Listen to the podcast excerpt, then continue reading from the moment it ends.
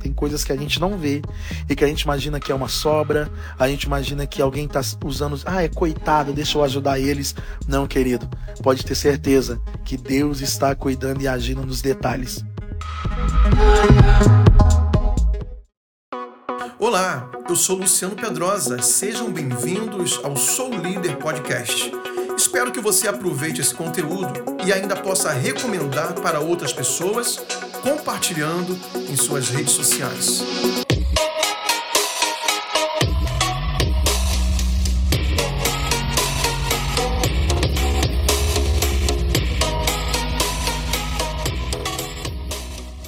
E como já é de costume, nesse programa, os nossos convidados são sempre mega especiais.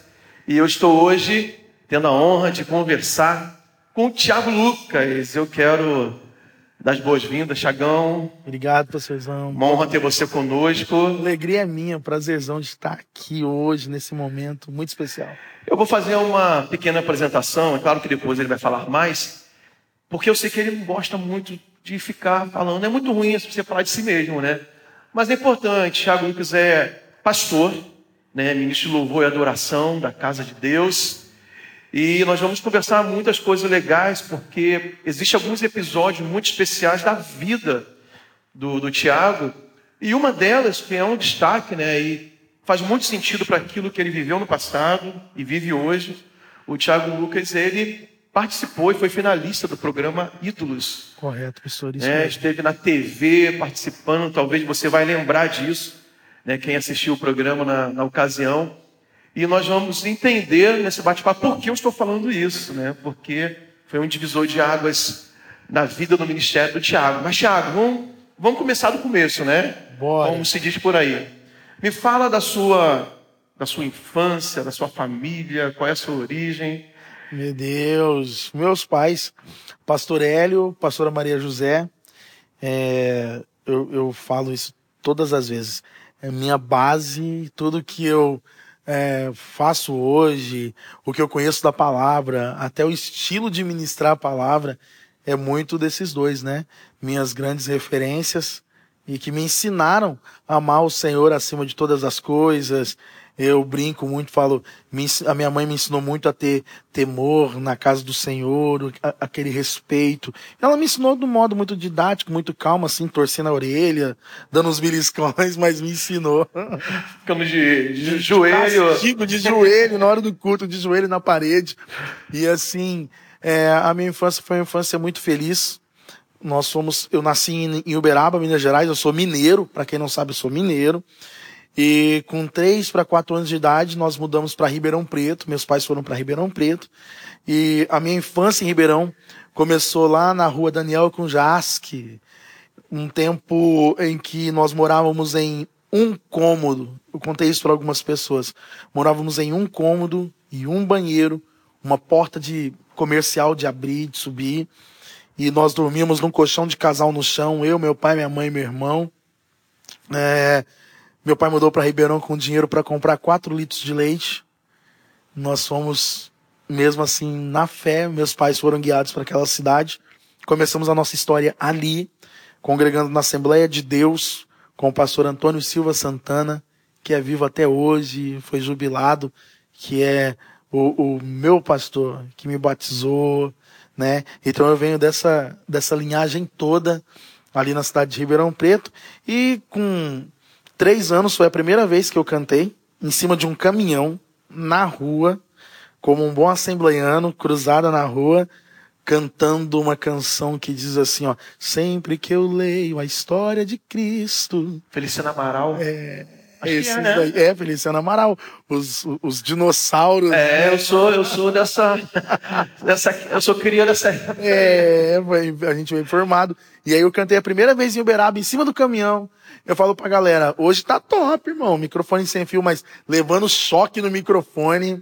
O povo jogando água, porque naquela época cantar na rua, evangelizar, alguém jogava água, um jogava um tomate, alguém desligava isso, o som. Isso é interessante, né? Porque hoje nós vivemos um tempo que está se aproximando muito, até no Brasil mesmo, e no Ocidente, que não era normal, de uma intolerância religiosa é.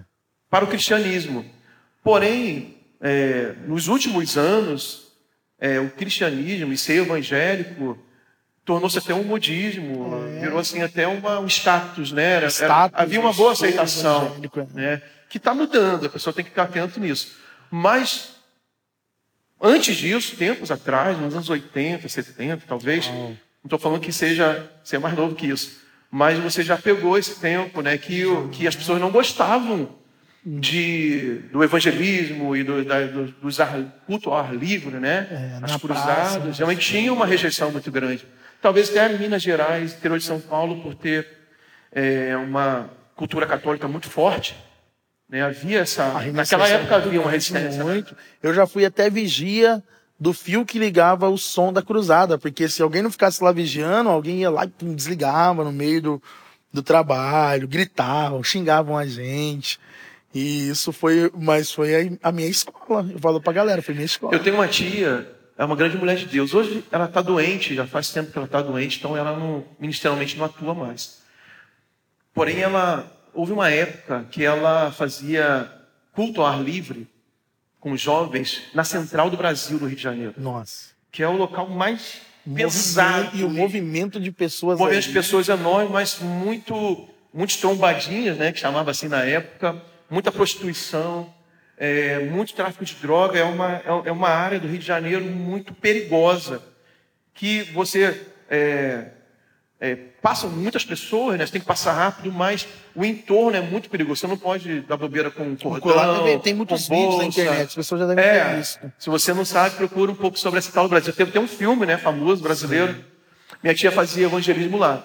E tinha essa questão de pessoas que, que os jovens tinham que ter uma equipe de segurança, porque Primeiro que era uma questão espiritual, muitos endemoniados é, corriam para agredir, é, jogar coisas na, na, equipe, mas ela era uma mulher muito corajosa, então eu sei rolava que é, muito eu isso, sei né? o que é isso, eu sei o que é isso, a gente passar por isso e...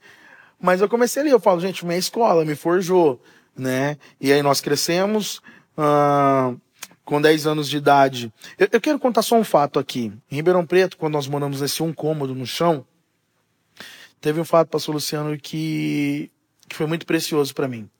É, eu tenho lá uma querida pessoa chamada Dona Dalva, que carinhosamente a gente chama de tia e até de mãe. Por quê? Porque quando nós moramos nesse um cômodo, morando ali dormindo no chão, no colchão, na hora que amanhecia, meu pai tirava o colchão, guardava, e meu pai começou lavando roupa, porque meu pai é tintureiro. E aí meu pai lavava roupa no lavatório do banheiro. Tu vai entender no lavatório do banheirozinho e colocava as roupas para secar na rua. E aí pensava, ninguém vai querer trazer roupa na nossa lavanderia e a roupa da pessoa ficar secando na rua. Mesmo assim, Deus movia pessoas e as pessoas deixavam as roupas lá. E meu pai e minha mãe trabalhavam assim. Só que, como a gente não tinha nada, só esse colchão para dormir e o ferro e a banca do meu pai passar roupa, nós é, tinha um fogareiro, um, um fogareiro de álcool que o meu pai fez para a gente poder cozinhar. Então minha mãe tinha que começar a cozinhar muito cedo para que na hora do almoço estivesse pronto para ir meu irmão comer e depois irmos para a escola. Mas tinha dias que nós não tínhamos como comer. Tinha dia que não tinha o dinheiro para o álcool. Tinha dia que não dava para fazer. E aí vinha lá na rua a dona Dalva, porque ela morava na mesma calçada, na ponta do quarteirão, na primeira casa. E ela vinha até na metade do quarteirão, com o pratinho todo coberto. Ela chegava lá, Zezé, que todo mundo chama minha mãe carinhosamente, Maria José de Zezé. Zezé, seu Hélio, eu vim aqui trazer um prato de comida para os meninos. Escute com muita atenção isso. E aí ela deixava ali o prato para a gente comer. E aí minha mãe agradecia. E aí ela ia embora. E aí minha mãe dava comida para mim para meu irmão e a gente ia para a escola. E por muito tempo, depois eu cresci, e em 10 anos, Deus deu para nós a maior lavanderia ali do interior de São Paulo. Era, era a lavanderia do papai, lavanderia caprichosa, que está lá até hoje, vendemos e tal. Mas depois que eu cresci, eu comecei a pensar, nossa, é, eu comia o resto. Eu comia o que sobrava lá da casa dela. E o inimigo lançou essa flecha assim no meu coração, sabe? Lançou aquela. Ah, tá falando o quê? Tu comia o resto. E eu fiquei muito tempo ferido com isso assim. Me doía isso. E eu não falava isso com ninguém. Mas às vezes eu pensava, me dava uma tristeza, eu chorava, falava, caramba, como foi difícil e tal. E aí um dia, eu sempre vou em Ribeirão e eu volto nesse lugar. Tem até foto no meu Instagram desse lugar, onde a gente morou. E aí eu sempre vou lá. E eu vou lá para lembrar de onde Deus me levantou, de onde Deus levantou a nossa família. Eu sempre costumo ir lá. É eu vou em Ribeirão e eu vou lá. Porque é especial para mim olhar e falar, ah, foi aqui que começou. E um desses dias eu encontrei a dona Dalva, ela, Tiago, e eu abracei ela, ela tá bem de idade. E aí ela conversando comigo, e ela disse assim: Ô oh, meu filho, era tão difícil naquela época para mim fazer o que eu fazia, e eu escutando ela. E eu falei: Por que, tia Dalva? Ela, porque o meu esposo, ele não gostava de crente. E ele era muito racista. Eu só fui saber isso depois. Adulto já, casado. E eu, como assim? Ele era muito racista, ele não gostava de crente. Então era tão difícil eu ter amizade com seus pais, com você, que ele, ele, ele me proibia de ir. E aí, quando eu levava comida para vocês, deixa eu te contar. Chegava lá, comida prontinha, eu tirava a comida rapidinho para você quando eu terminava de fazer, eu fazia o pratinho para você e pro seu irmão, e eu ia correndo levar para vocês. Por isso que eu não ficava. Eu só deixava e voltava, porque eu tava esperando ele chegar pra gente almoçar com a minha família. Quando ela disse isso, o Espírito Santo veio na hora e me fez lembrar assim, ó, você nunca comeu o resto. Você comia as primícias. E aquele momento foi o Espírito de Deus falando ao meu coração: Você não viu, mas eu estava lá cuidando. Então, que libera essa palavra na tua vida que sarou meu coração. Tem coisas que a gente não vê e que a gente imagina que é uma sobra, a gente imagina que alguém está usando, ah, é coitado, deixa eu ajudar eles. Não, querido, pode ter certeza que Deus está cuidando e agindo nos detalhes. Isso sarou muito meu coração, pastor. A respeito disso, é, me faz lembrar de uma passagem bíblica, né, quando Elias ele, ele se refugia, né, Deus manda ele para a beira daquele riacho, né, e depender de Deus. E quem levava alimento para Elias eram os corvos. E quando se fala de corvos, no Brasil, é um animal muito próximo do urubu, uhum. que é um animal muito repugnante, Sim. que come carniça, come é, restos mortais, é. né? E a gente tem nojo de urubu, né? É. Normalmente, né? Embora eu seja flamenguista, mas não tem nada a ver. não queria falar. é, e eu, eu, lembro disso porque houve uma fase na, na minha vida também, nos compara sempre com o que você passou, mas dificuldade depois de casado, fiquei desempregado e tal. E eu recebi ajuda também. Mas eu enxergava desse, mais ou menos desse, mais ou menos assim. Uhum. É, e certa vez Deus me ministrou isso para mim. É, falou assim: é, essa história de respeito a você, eu estou usando é, coisas improváveis para te suprir. Você pode até considerar repugnante. Né? Você não queria receber ajuda dessa fonte mas é o meu suprimento, eu faço do jeito que eu quero. E normalmente Deus usa situações para nos forjar para nos moldar, é. para tirar de nós todo tipo de vaidade. É justamente isso aí. Né? Então, se alguém estiver passando por isso hoje, glorifique ao Senhor. Hoje a gente pode dizer isso, né? Fica tranquilo, só glorifica porque Deus vai usar tudo isso para te fortalecer e te levar para o lugar onde Ele precisa que você esteja. É, hoje, até com o advento da pandemia, muitas pessoas que tinham uma vida é, estável, talvez entraram em declínio, né? E precisavam de ajuda, de uma cesta básica, e às vezes a gente não está preparado, por causa do orgulho, de receber ajuda. Exato. Porque talvez era a pessoa que ajudava os outros, agora está precisando.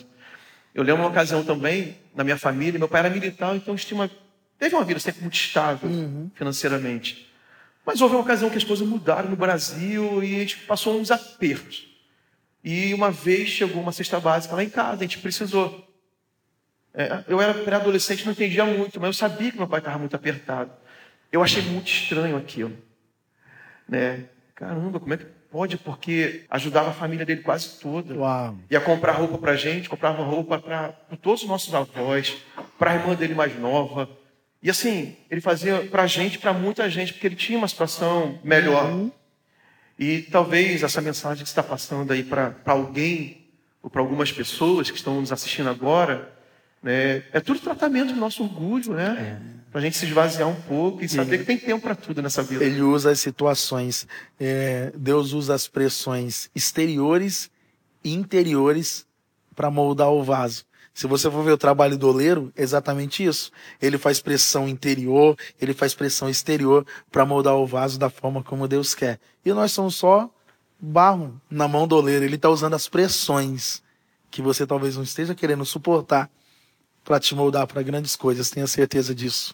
É, a conversa já começa profética. Amém, amém, amém. Tiago, em que momento a música, você percebeu que a música era o caminho que Deus tinha é, para te conduzir ministerialmente? Eu sei que Deus te usa de várias formas, você prega a palavra, você é um ministro que Deus tem usado de forma bem de multiformas, né? O pessoal tá falando que Deus está me usando 360. É. Porque se precisar cuidar da porta também, mano, a gente cuida, viu? Justamente. Se precisar ajudar o som, o suporte, o vocal, a gente faz. É um 360. Mas quando você entendeu que a música, assim, a música é algo que eu vou, eu vou entrar por esse caminho e vai ser é, talvez o que Deus vai me sustentar por um tempo, eu vou ministrar com de uma forma diferenciada nesse ministério. Pastor, eu te confesso que é uma coisa tão foi tão natural esse processo. Por quê? Porque eu comecei a cantar exatamente com três anos, em cima do caminhão. E eu não consigo explicar como foi para chegar onde eu estou hoje. Eu sei que tudo foi a mão de Deus guiando. Mas às vezes as pessoas perguntam, mano, quando você descobriu? Não consigo dizer. A minha mãe recebeu uma promessa do Senhor comigo ainda no ventre dela, que eu seria usado na parte do louvor e da palavra. Então eu cresci nisso.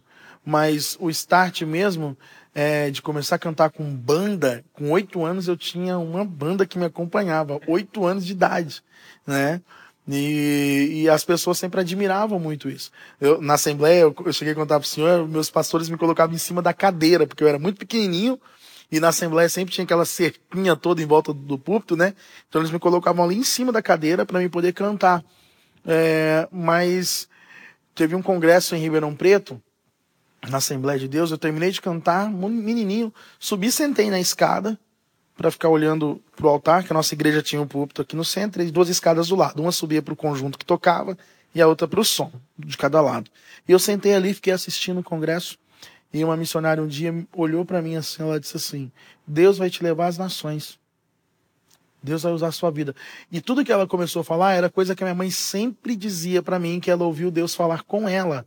Né? Uma irmã chegou num, num, dia de oração e falou: Você está grávida, o seu filho será um varão, eu vou usar ele no louvor, vou usar ele na palavra, ele é meu e tal. E aí, naquele dia, com oito anos de idade, eu ouvi Deus reafirmando. A igreja estava lotada, tinha umas duas mil pessoas. E naquele dia eu falei assim: É, eu acho que vai ser isso e foi caminhando num processo tão natural, é porque também eu nunca quis fugir do que, eu, do que Deus tinha para mim. Eu quis fugir em 2012, quando eu achei, eu tive a, a, a ideia de pensar: a igreja tá pouco para mim. Eu sou muito bom. Cuidado quando as pessoas começam a dizer: você é bom, você é bom, você é bom. Foge disso. Eu costumo dizer sempre a minha resposta. Quem fala para mim isso sabe. A minha resposta é: Deus é bom. Amém. Cantou muito, Deus é bom. Porque lá atrás, em 2012, essas palavras foram entrando no meu coração e eu achei, nossa, sou bom mesmo. A igreja é pouco para mim, eu preciso ir além. Aí eu fui parar lá no Ídolos 2012. Três meses trancado lá dentro. Fala pra gente do processo. É, é, enfrenta aquela filona mesmo, para fazer a audição. Eu, é eu me inscrevi por e-mail, né? E ali gravado o nosso. O, o meu e-mail ficou registrado, recebi o um e-mail de volta, e aí eu fui, são Paulo, lá no, no, no Carindé, da Portuguesa. Se fosse em Itaquerão era melhor, mas não foi na época nem tinha. É por isso que eu com essa camisa aí, ó. É, aqui. Aí, beleza. Fiz a inscrição, chegou e-mail dizendo que eu fui selecionado, que eu teria que ir. Aí eu pensei, ah, já que eu fui selecionado no e-mail, né? Meu irmão, eu cheguei lá, tinha 30 mil pessoas na minha frente. Começou num sábado pela manhã. Abriram os portões seis e meia, sete horas da manhã e foi até a noite eram 10 barracas para ouvir essas pessoas, então cada barraca deve ter ouvido aí umas, umas 3 mil pessoas, né? Mas, tipo assim, conta. é aquela, aquela banca que ouve todo mundo ou tem várias bancas? Não, são várias bancas no ah, primeiro dia. Porque o cara ninguém aguenta isso. Não, né? não dá. Era muita gente, né? E aí dez, eram 10 bancas. E aí você entra e você canta, entra você mais quatro pessoas assim. Aí, na hora, deixa eu te dizer uma coisa. Seja inteligente e tenha estratégias. Eu olhei dentro da barraquinha assim, que eu tava numa filona, e eles foram dividindo várias filas, né? E aí eu vi que entrava quatro pessoas dentro da barraca, e ele sempre começava, a barraca que eu ia entrar, o, o, o cara que estava avaliando, ele sempre começava é, de lá para cá. E aí tinha, eu contei quantas pessoas tinham, E eu falei, não, eu quero ser o último. E aí eu deixei passar mais dois na minha frente. E aí quando entrou, eu fui o último a cantar. Ele começou de lá para cá. Um minuto para você falar o seu nome e cantar. Seu nome? Tiago Lucas. Beleza, canta. Aí eu comecei a cantar. Aí ele olhou para mim, tá bom. Ó, dois aqui passou, toma pulseirinha, volta amanhã. Quando falou volta amanhã, eu falei, tô enrolado, porque eu só levei roupa para um dia, né? Que eu saí do interior e fui lá na capital. Tá, voltei no domingo, aí selecionou mais um monte. Na segunda já fomos pro hotel, mais uma peneira. Terça, mais uma peneira. Na quarta, a última peneira. Aí na quarta, sim, já tava a bancada toda ali do programa, todo o cenário. Ah, então o que aparece é a última peneira. É a última. Mas, mas mostra muito no programa, a galera no estádio. Mostra, mostra. É aquele é o primeiro momento. Aí eu cantei na última peneira tal. Ó, está aprovado, você passou, você está dentro do programa, daqui 30 dias você volta para ir pro hotel, pro resort, ficar fechado. Vai para tua casa, não fala nada para ninguém, só para seus familiares, não divulga, senão você perde a entrada. Fui, aí 30 dias, doido para falar, gente, eu passei. Aí o programa foi pro ar, e eu passei, aí é o resort, é a fase que você canta mais uma vez sozinho, canta em dupla, e depois canta sozinho de novo. É. E aí, aí, algo incrível acontecendo esse período todo, né? Tava muito bom no início câmera para todo lado, e no resort, e helicóptero te filmando, e várias sessões, e entrevista, Fafá de Belém, Supla, Marcos Camargo, todo mundo lá. Eu, pra glória de Deus, eu passei com três sims, né? Você podia passar com dois sims e um não. Hum, e eu passei com três sims, e o último sim, que foi um dos que eu mais. Eu podia ir embora para casa com, com dois nãos, mas eu queria ouvir um sim que era do Marcos Camargo, que era o mais. Misterioso. Mais chatão assim tal. E aí ele falou, cara, você é muito bem-vindo e tal. E eu fiquei feliz. E tava ótimo. Perfeito. Um monte de entrevista, canal de televisão. Chegou contrato para mim, que eu vou falar para vocês. E eu lá. E falei, nossa, era tudo que eu queria. Agora decolar, né? Primeiro mês, beleza. Segundo mês. Aí começou. Por quê? Porque eu não podia cantar nenhum louvor, nenhuma adoração nada, zero. E eu comecei a falar, nossa, tá faltando alguma coisa. Tá faltando alguma coisa. E começou a me dar aquela agonia. E começou a me dar saudade. Simplesmente estar lá na igreja, o ministério de louvor, sem câmera, sem nada, mas ali adorando. Tava faltando a presença, sabe? E eu estava. Eram duas finais, né? Na quinta-feira. Eram dois programas de final. Aí na primeira noite, eu tô da final, primeira noite da final, eu tô lá sentado, deitado no saguão do hotel. E eu não vou falar qual foi um dos jurados, mas uma semana anterior nós estávamos cantando. Eu podia fazer é, um louvor ali com a galerinha ali, mas não tinha nada a ver. Um monte de gente, nada que não tem o mesmo princípio. Hum, e cantando. E aí veio um dos jurados e disse assim: Por que, que quando vocês cantam essas músicas a gente chora? A música, no caso, era o momento de adoração que a gente estava fazendo. Tinha muita gente ali evangélica. Muita galera ali. Os maiores talentos estão nas igrejas. Eu não tenho medo de dizer isso. Porque 70% da galera que estava naquela fila é evangélico, ou já foi, já fez parte de louvor. E, e estavam ali. Aí ele perguntou assim, o jurado, por que quando vocês cantam a gente chora? Que, que é isso que a gente sente quando vocês cantam? Na hora, o Espírito do Senhor colocou uma resposta. Eu disse assim: é porque quando eu estou fazendo isso aqui, adorando, eu estou fazendo exatamente o que o Criador me fez para, me formou para fazer. Aí ele mesmo vem ouvir a criatura. É essa presença dele. Ele vem ouvir. Aí, é forte. E eu nem entendendo que Deus já estava movendo coisas no meu coração. Na primeira noite da final, numa quinta-feira, eu deitado no saguão do hotel, esperando para cantar. Eu, eu, gente, eu cochilava antes, todo mundo tenso e eu ficava ali. Tanto que o Marcos Mion fala no programa, e com vocês o tranquilo Thiago Lucas, cara, muito de boa. E aí eu, quietinho lá, uma menina começou a cantar. Começou a cantar assim antes da gente gravar o programa. Existe um rio, Senhor, que flui do teu grande amor. A hora que ela começou a cantar, foi igual uma flecha me acertando. Pum. Eu comecei a querer chorar e eu não podia, que eu estava maquiado, eu tentando segurar. Não deu. Eu chorei tudo que eu tinha para chorar ali. Era como se Deus tivesse falado para mim: até aí, beleza, era só isso que eu queria que você entendesse. Volta. Vem que eu não te perco. Meu irmão, eu chorava. A produtora veio: Você tá bem? Eu chorando: Tô bem, tô bem. Eu fui no quarto, dobrei o joelho e orei. Falei: Deus, do hotel, né? No quarto ali. Falei: Deus, Se o Senhor ainda tem algo para fazer na minha vida, me tira daqui, Deus. Eu não quero, me tira. E eu não tinha como sair, porque contrato, não dá para você quebrar um contrato e ir embora. Meu irmão, a melhor apresentação minha. Alexandre Pires tirou foto, ele até me segue no Instagram. Falou, cara, que top e tudo mais. Ele me encontrou no aeroporto depois de anos e lembrou. Foi muito top. Na melhor apresentação, a Fafá de Belém falou que faltou pressão, faltou pente. O Supla disse que não me ouviu direito no retorno, que a caixinha. O Marcos Camargo falou que o ritmo não estava legal, da, a, a, criação da música. E eu fui eliminado. Eu liguei pro meu pai e falei, pai, fui eliminado, vou voltar para casa. Ele, meu filho, não. Eu falei, pai, fui eliminado. Ele, mas meu filho, não se preocupa, fica tranquilo, não entristece. Eu falei, pai, eu não tô triste. Eu tô chegando em casa amanhã. E eu sei que amanhã tem culto. A única coisa que eu quero fazer é correr para a igreja. No outro dia, oito e meia da noite, eu estava entrando na igreja, grudei na pontinha do altar e fiquei lá e falei, Deus, nunca mais. Não me deixa sair mais da tua presença. Não me deixa sair daqui. E até hoje, nós estamos aqui. Teve contratos de 300 mil para assinar e cantar pagode e não sei o quê. Mas o céu um dia gritou meu nome. E o destino profético que Deus escreveu. Escreveu para mim, como eu estava falando com a galera aqui no, no Difflin Conference, né?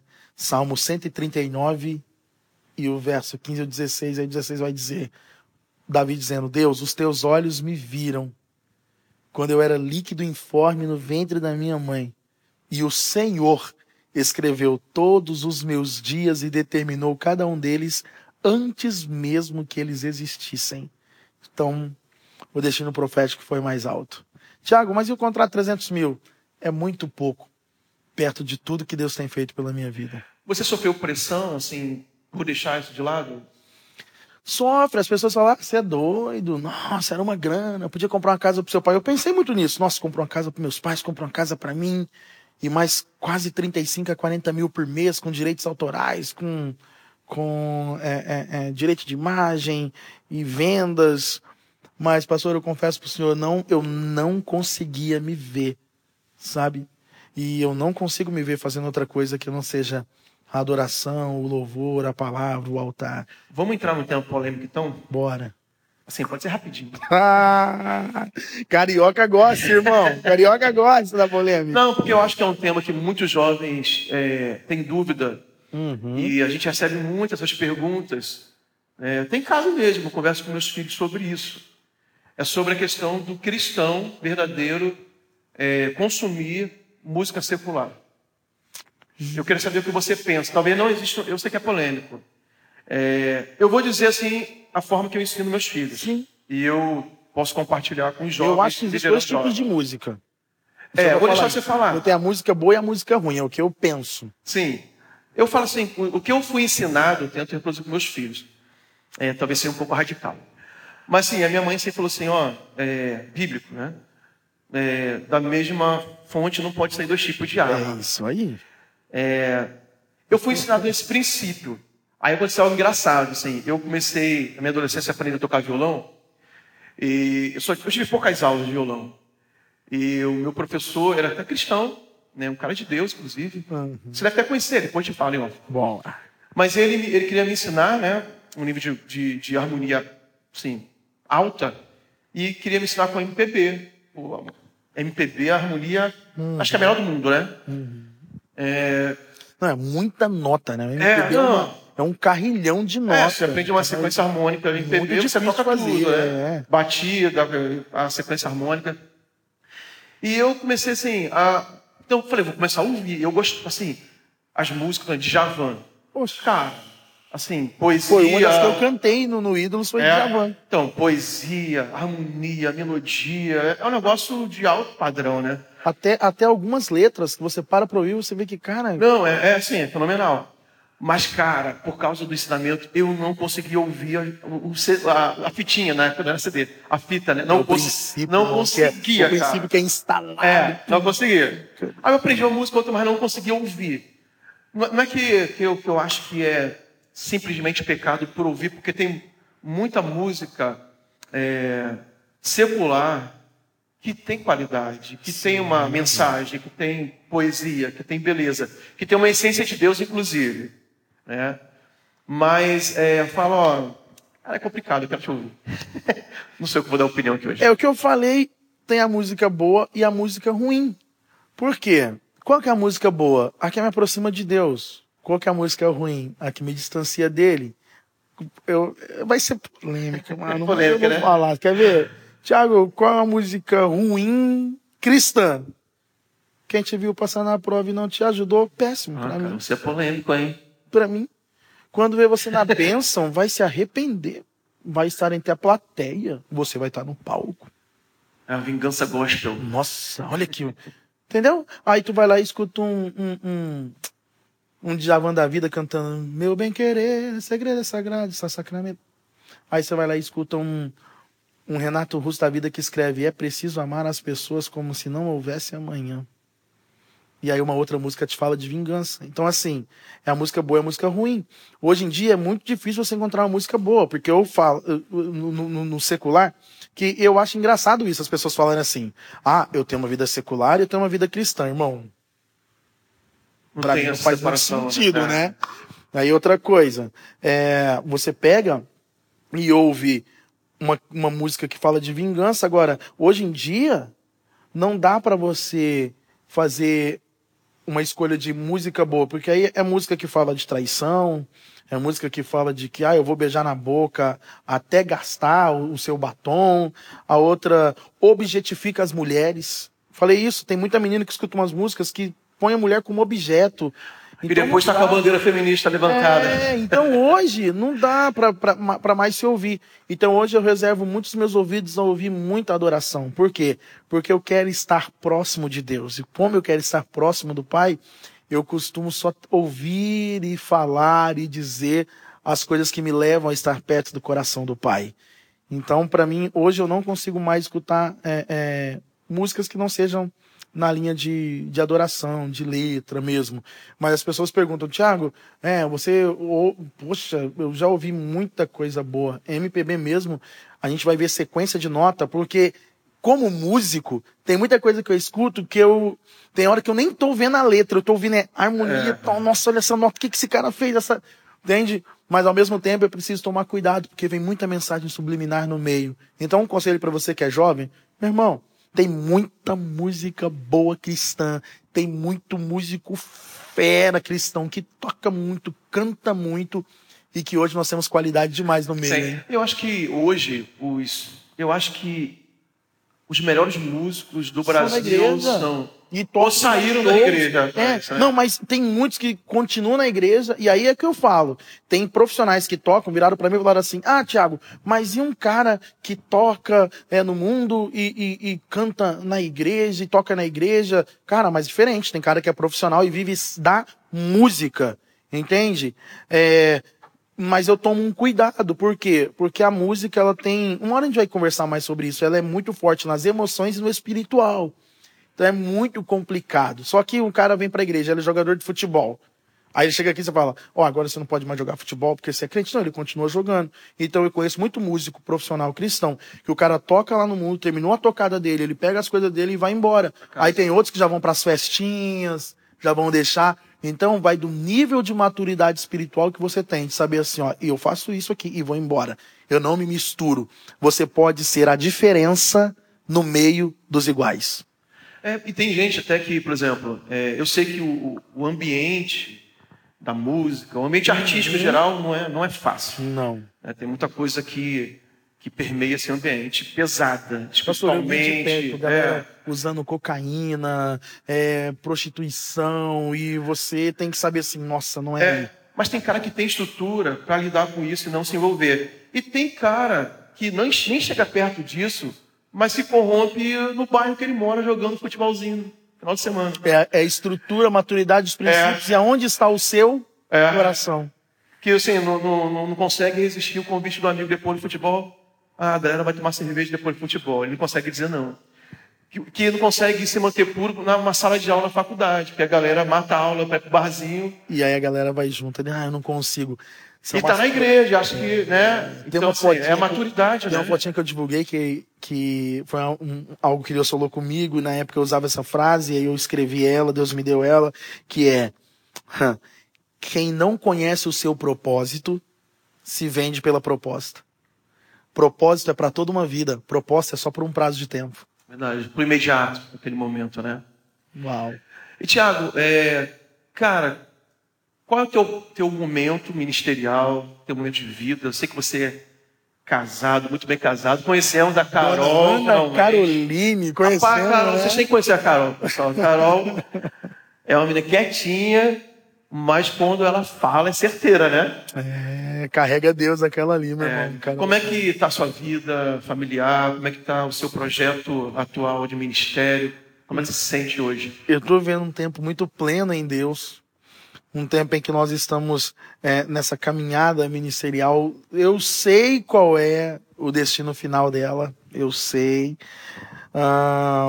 Logo, logo aí nós estamos para dar um neto para os meus pais, né? Então a gente já está programando esse tempo também. Porque antes era só um projeto, agora já é um grande desejo. E ministerialmente nós estamos nos preparando para daqui a pouco o Tiago parar e cuidar de um povo, porque a minha família é sacerdotal, né? Meus pais pastores e sou pastor. É, eu falo pro pessoal, eu, ah, Tiago, por que você não usa tanto o título pastor? Irmão, pastor aqui, ó, pastor Luciano, pastor cara que para e cuida de igreja. Eu acho que até um, um pouco polêmico também, mas é um, um pensamento meu, respeito todos os outros, mas a galera muito que todo mundo é pastor, todo mundo é pastor. Os caras viajam o tempo inteiro pregando, ministrando como eu faço. Então eu me considero não itinerante, mas eu, o que eu não, não acho legal também, é, eu vejo como é, um evangelista, um missionário, um enviado, né? Então eu vejo que a gente está fazendo conferências. Mas no momento em que você para mesmo para cuidar de um povo, aí você pode falar, não, agora eu sou pastor. Porque isso é algo muito precioso. Para Porque todo mundo falar o sou. pastor pressupõe ter ovelhas, né? É, entende? Tipo assim, esse o ministério do, do pregador, do, do cantor, que tá. Claro, o A ministério é o gente corpo de Cristo. é, mas ministrando, né? Tá servindo o corpo, né? é. Mas é, não necessariamente com, com Cuidando. um rebanho específico, É, né? Não um pastoreio. Isso. É uma outra forma de servir, que é importante sim. Muito importante. Mas é quando eu falo pastoreio, é uma coisa pra mim, irmão. Irmão, eu cresci olhando pastor, mano, sabe? E eu acho isso precioso. Então, por mais que eu já tenha sido é, ungido para ser pastor, ungido na unção pastoral, eu respeito muito. Falo, não, peraí, aí, cara, os caras estão aqui cuidando de um povo, dedicando o tempo inteiro, 24 horas ali. Liga três da manhã, o pastor corre lá por orar no hospital, é uma família. Então, é, é algo muito forte. É, mas eu sei que esse está sendo o, o caminho que Deus está levando, nos preparando para esse tempo. E eu fico muito em paz, muito feliz. Por quê? Porque eu comecei pra, com meu pai, só para terminar esse negócio com vocês. Meu pai, quando pastoreou a igreja, ele me pôs para cuidar da porta, ele me colocou para cuidar de som. Na igreja do meu pai eu já fiquei quase um ano sem nunca cantar. Cantava num monte de congresso, já um monte de lugar. Chegava lá, era na porta. Cuidei de som, cuidei de porta, cuidei de criança, cuidei de carros. E eu não entendia. E aí um dia meu pai me falou assim: Deixa eu te falar. Eu sei que você tá quase um ano doido para me perguntar, eu vou te dizer. O que o pai tá fazendo com você é te preparando para que quando você esteja pastoreando uma igreja, você saiba exatamente o valor que tem quem cuida da porta, quem cuida das crianças, quem cuida do som, quem olha os carros. Eu estou te preparando para isso. E aí eu entendi a forma didática de, de meu pai me ensinar. Para mim parecia uma aprovação. Ah, Eu canto num monte de lugar, não quero igreja do meu pai, não. Mas era ele dizendo assim: não, filho, eu quero te mostrar como é que, como é que faz. É o estilão assembleiano do pai ensinar. É. né? E as etapas necessárias desse processo, né? É, tudo é um preparo. É, tudo é um preparo. Tudo é um preparo. E às vezes na hora não faz sentido.